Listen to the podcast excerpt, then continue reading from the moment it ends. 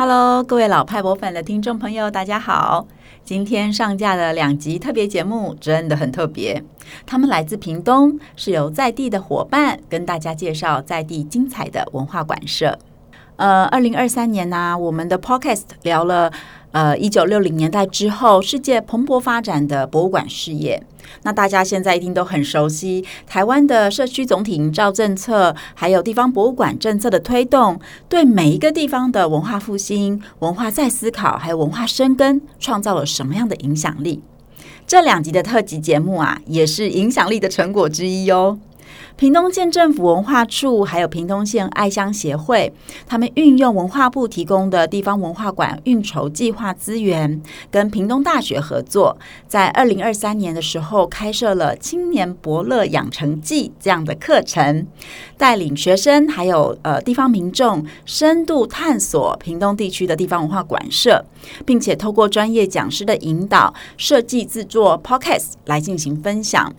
那嘉玲我呢也很非常荣幸，是受邀担任其中一位讲师。那我用两天两个整天的这个工作坊式的课程，引导大家创作自己的 podcast 内容。今天的特辑节目呢，就是我们挑选了两集最精彩的成果来跟大家分享。在地青年的文化传承与创新这一集节目，是由黄哲贤独立制作完成的。他以重兰昌黎店还有阿沟故事馆为主题，跟大家分享地方馆舍的动人经营理念还有故事。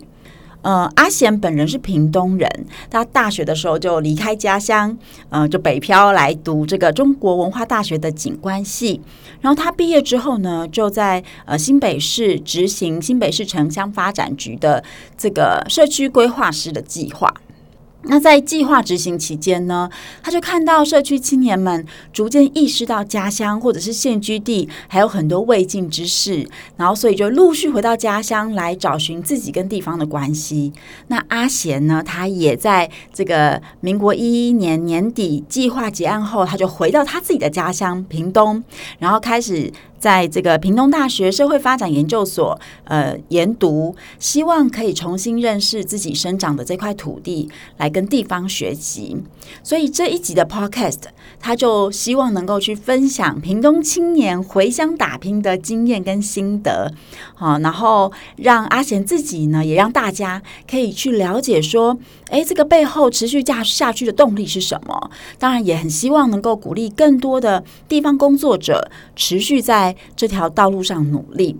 那呃，透过这休息这门课的机会啊，阿贤访谈了屏东重兰萧氏家族中的关键家族青年人物萧登峰和萧佳怡，听他们分享自己跟家乡土地的连接。然后阿贤觉得这个是地方文化馆舍最能够打动他自己的面向，也相信对于很多当代青年来说会得到非常大的共鸣。那现在就让我们来听听看阿贤的 podcast 喽。那大家听完之后呢，也别忘了点选资讯栏的连接，给阿贤一些回馈哦。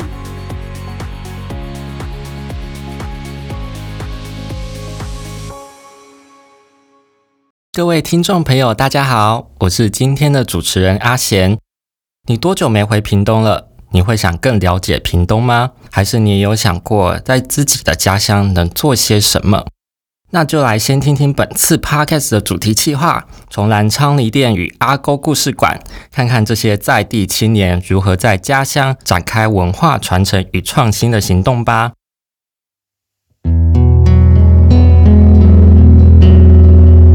就像我，虽然读过屏东高中，也经常在胜利新村游走，但就在一街之隔的重兰，我却从来都没有踏进去过。而因为这次参与了青年伯乐养成记的课程安排，才有机会第一次走进重兰萧氏家庙、阿沟故事馆与昌黎店。这对我这种生于屏东但又不怎么了解屏东的人，一切看起来都是这么令人惊艳。而带领我们解说的是两位二十几岁的年轻人，分别是哥哥萧登峰与妹妹萧佳怡，也是萧氏家族的第十代子孙。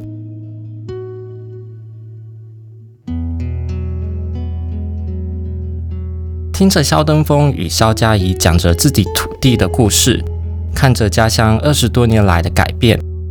重兰萧家是如何透过家族振兴，成为重兰生活文化圈建构的核心角色。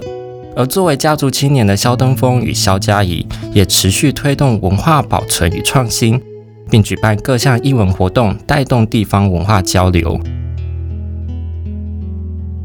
但令我更好奇的是，这些在地青年是如何看待自己与这块土地的连接？当年轻人的想法导入地方，自身的感受与情感是什么？本次以重兰昌黎店与阿公故事馆两个地方文化馆的发展为主轴，接下来就让我们用青年的角度，听听他们如何诉说自己与地方的故事。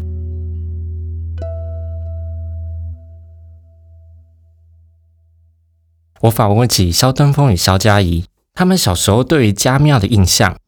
描述了榕树下堆满废弃物、阴暗以及大片的柏油路。以前小时候多半都是以帮忙的形式参与，例如在过年时点光明灯、分发祭祖用品等，长辈叫什么我们就做什么。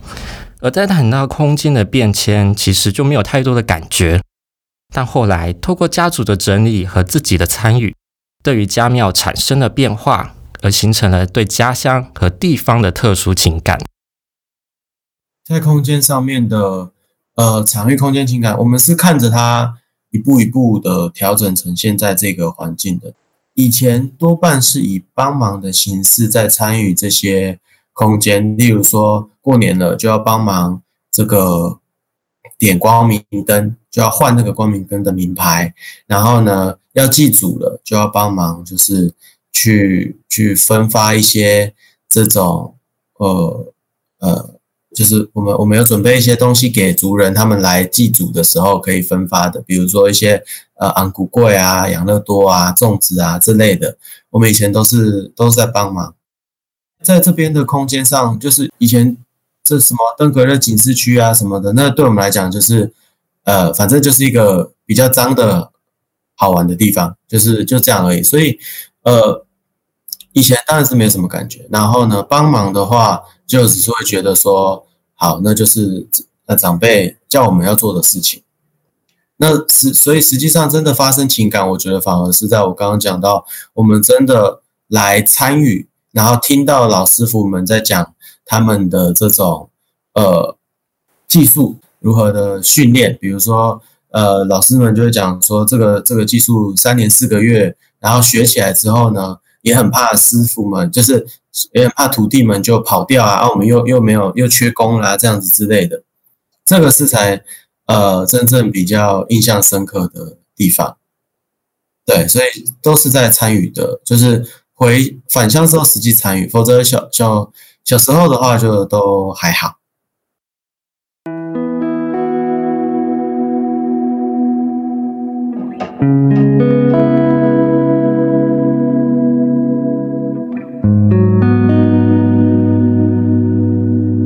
我其实也是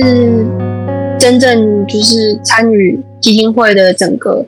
呃行政上面的事务之后，才就是开始对地方，就是对可能对阿沟啊，或是对家庙这个地方有有那种情感上的变化。因为小时候，呃，我小时候就是也是像哥哥那样，就是。待在他旁边，然后协助，需要什么就帮忙这样。然后对于阿勾原本的印象是，在他还没有整治的时候，我记得是榕树下都是堆满废弃物的状况，然后很阴暗，然后广场也是那种柏油路。那时候，呃，在阿勾跟家庙中间还有一一间幼稚园，还是有在运作的。就是我小时候对这个地方印象，然后就是好像就灰灰旧旧的这样，然后一直到那时候知道哦，原来我爸爸要开始整理这个地方，然后我就开始去想象这个地方会整理成什么样子，我就开始跟他说，我想要在角落有一个花园，然后有一个水池，然后我这边要长什么样子，那边要长什么样子。那时候我知道这里要改变的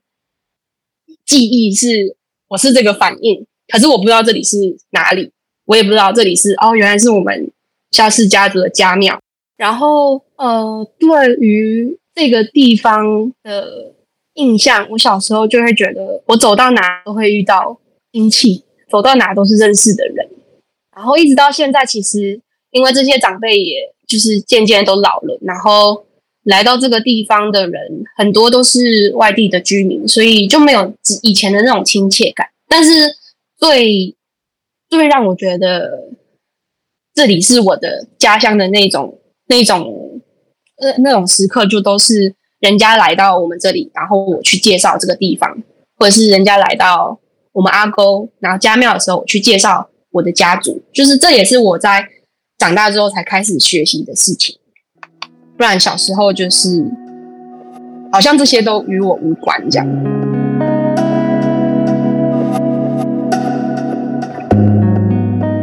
登峰与佳仪接待庙宇建制阶段参与，并邀请屏东高中的学生参观，讨论了如何透过学生的视野，将庙宇的装饰艺术融入到家庭使用的器物中。透过数位科技，如 3D 建模、动画制作、数位投影等等，将庙宇文化数位化，并透过 QR Code 连接到彩绘作品的主题、匠师、作者和材料等资讯。在疫情期间，佳仪提到了与动画师的合作。将砖教底透过漆艺艺术以及数位投影数位化的呈现，以提供参访者更多元的体验方式。在二零一九年的时候，呃，因为我本身是呃漆艺创作者，然后当时候遇到疫情，那我们就跟呃认识的动画师讨论说，呃庙宇的这些记忆的流程都因为疫情的关系停摆，那。还是会有信众来到庙宇里面参拜。那我透过自己的这个创作背景，我呃，我是跟跟法师做讨论，然后做了一呃三幅的符咒漆艺作品。然后我希望是可以把这个漆艺作品透过数位投影的结合，呃，去呈现一个类似弄九咖这个砖教底的这个祭仪仪式的数位化的体验感，这样。所以我们那时候就把作品移植到庙里面，然后让参访的民众呢，透过这个数位动画的体验，呃，可以有更多种接触庙宇文化的方式，然后也相对的，就是有减少呃祭仪过程的时候人流的这些接触的机会。然后这个投影的装置作品在呃疫情后呢，就是近年。蛮多庙宇的寺庙的主持者，呃，来到我们昌黎殿参访的时候，就可以不仅是参与到我们这个智慧寺庙的这些 AR 的建制，然后还有动画制作，我们的虎爷动画制作，然后也包含到呃数位投影，就是这个祭改仪式的这个过程，然后再加上我们也把寺庙里面的彩绘作品都。透过 QR code 可以让民众直接扫扫这些 QR code，认识我们彩绘作品的呃主题呀、然后还有匠师、作者，然后还有材料等等的应用。所以这个数位化的过程也也呃让蛮多寺庙的主持者经验。那他们也是透过这次的参访可以。去有更多的想，对于自己的寺庙有更多的想象，这样。所以，我们从呃刚开始高中生的这个参与，呃高中大学生的参与，然后到小学生，就是在地的小学生的认识，然后还有让外地的这些寺庙的呃运作的这些团队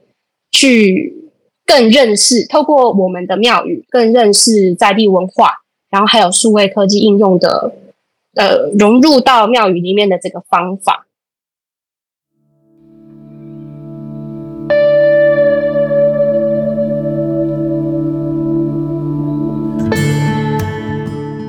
虽然引入了数位科技，但他们都强调庙宇仍然维持着传统的功能，包括祈求平安、保留传统技艺等等。数位科技的应用主要针对希望能更了解庙宇文化的参访者。其实，在建昌黎殿的过程中，曾讨论了是否要保留旧庙的问题。保留旧庙可以作为纪念，但可能导致广场不够用。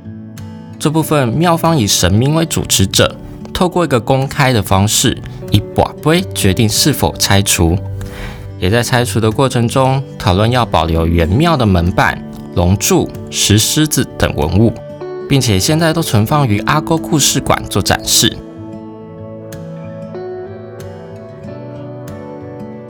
登峰也分享了拍摄建庙时老师傅们工作时的反馈，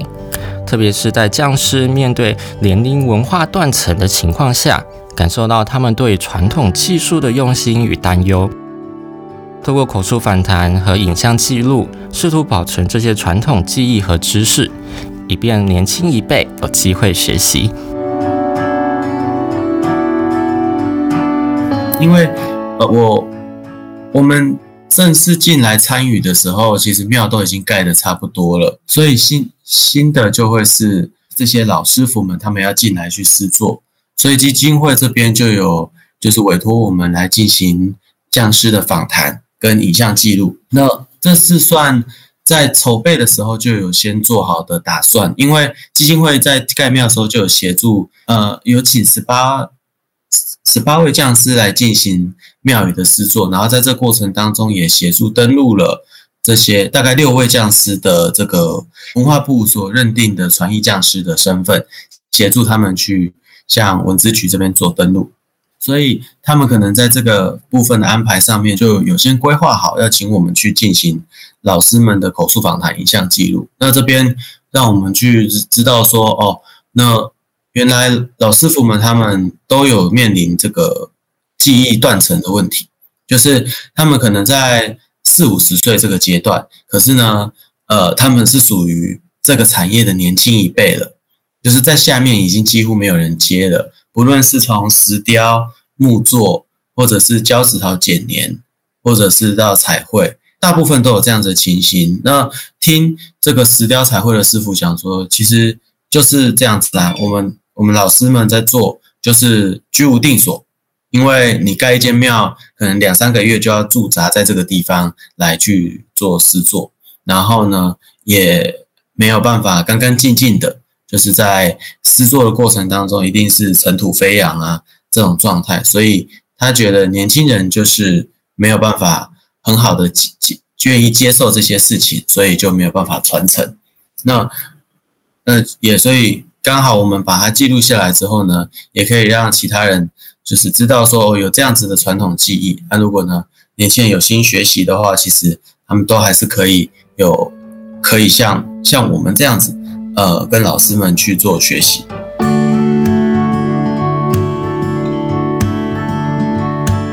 而在过去拍摄这些社区比较不受到重视的主题时，长辈们其实感到非常开心，而且被重视。曾经也有拍过像是台湾故事岛，透过拍摄眷村老兵滇缅料理的厨房老师等等主题，聆听到对于不同故事的看法和记录。嘉怡在谈掉了在家庙策划五行的创作展览时，以及艺术和建筑的融合。这部分提到了一位咖啡厅的老板。他的专业见解展示了不同领域的人对于文化和空间的共鸣。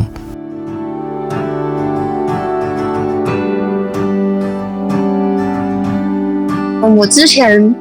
在办二零二零年的静观无形，在呃阿沟故事馆里面策划的那一次展览，是用五行的概念去做材质的方位的配置。然后那时候是邀请，就是各台湾，就是各个地方的呃年轻的艺术创作者，他是属于那五类媒材的创作者，我我把他们邀请到呃阿沟这边来展览。然后我那时候的创作主题也是五行五行，所以那时候是以传统那种闽南式的这种民房的那个马背做创作。然后那时候就有一个来参观的民众。他就问我为什么想要用五行这件事情，然后我就有告诉他，是因为我在呃彩绘调研的过程去接触了很多呃传统的这些家庙啊、呃寺庙或者是民房这样，然后他就告诉我说他是那个胜利新村那边的咖啡厅的老板，然后他会问我这件事情，是因为他自己是学建筑的，然后只是因为他就是辗转的就去开这个咖啡餐厅这样，然后就会跟我讨论他对于建筑的一些想法，然后我就想说，诶，我完全没有想过我会有机会去接触这个老板，我也不知道原来会有老板来看我们的展览这样。所以那时候就觉得蛮有趣的，而且他跟我讲了很多他对于他在建筑上的观察这件事情，啊，那次的收获也是，嗯，蛮特别的这样。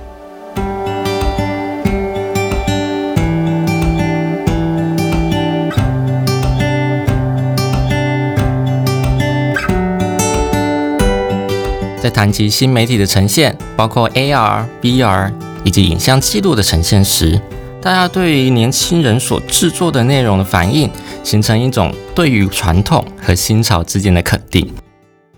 所以我们一路来听了非常多故事，然后呢，大家大家都很惊惊奇或者是惊讶，说：“哎，为什么我们会来拍这种东西，而不是去拍一些比较炫的、比较新的、比较比较都市的这这种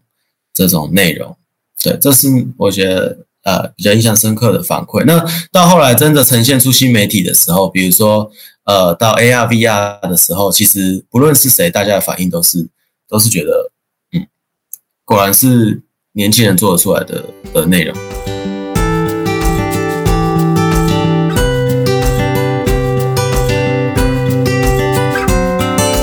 但说到这里，大家有想过庙内有可能不烧香吗？特别是提到重岚昌黎殿对环保议题与减少香火所使用的策略，以及如何透过香艺体验的方式改变了当地居民对庙宇的看法。登峰提到，他在二零一八年进行了口述访谈，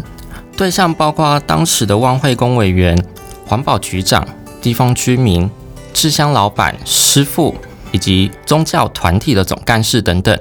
以全面了解社区内不同群体对减香政策的看法。他还提到了住在庙宇周遭的居民，其中一位居民反映了庙宇建设对他们生活的影响。他在盖庙后发现，祭祀活动的烟熏对他们的生活产生了相当负面的影响，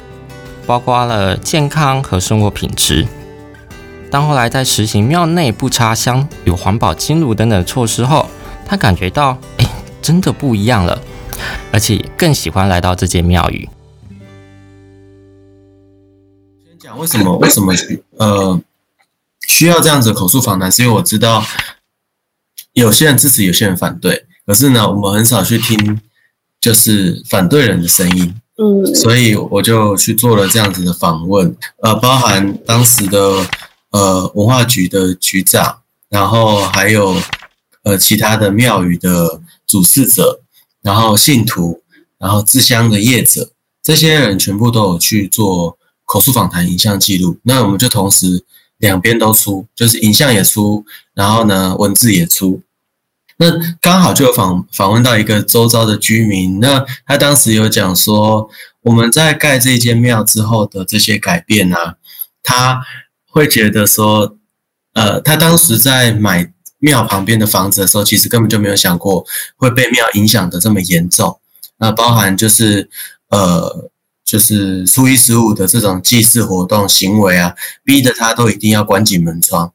然后呢，他他觉得他的支气管这些状况，其实都是呃买在庙旁边所造成的。那后来在盖庙好之后，包含这个庙内不插香啊，这这类的。然后环保金炉的建设啊，都让他更喜欢来到这个庙宇。那呃，真正发生影响的时候，是我们办了小学堂的活动，结果呢，来到庙宇的是他的孙子。那他孙子喜欢这间庙宇，然后呢，参加了这个活动，然后进行了体验，甚至后来呢，去参加了科展比赛，老师带着他们胜利国小的小朋友。带着他们去参加科展的比赛，拿到了全国的名次。所以他们他们讲的议题就是，呃，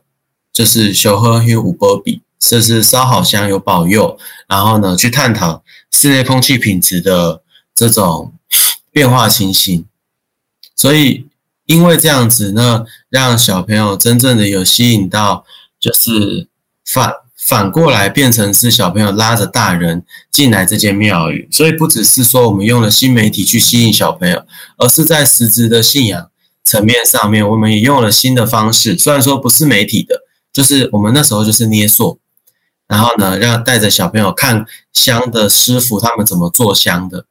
用这样子的做法，然后让小朋友认识香这件事情。然后呢，搭配新媒体，然后让小朋友反过来拉着大人来到这间庙宇，这个是实际上发生的改变。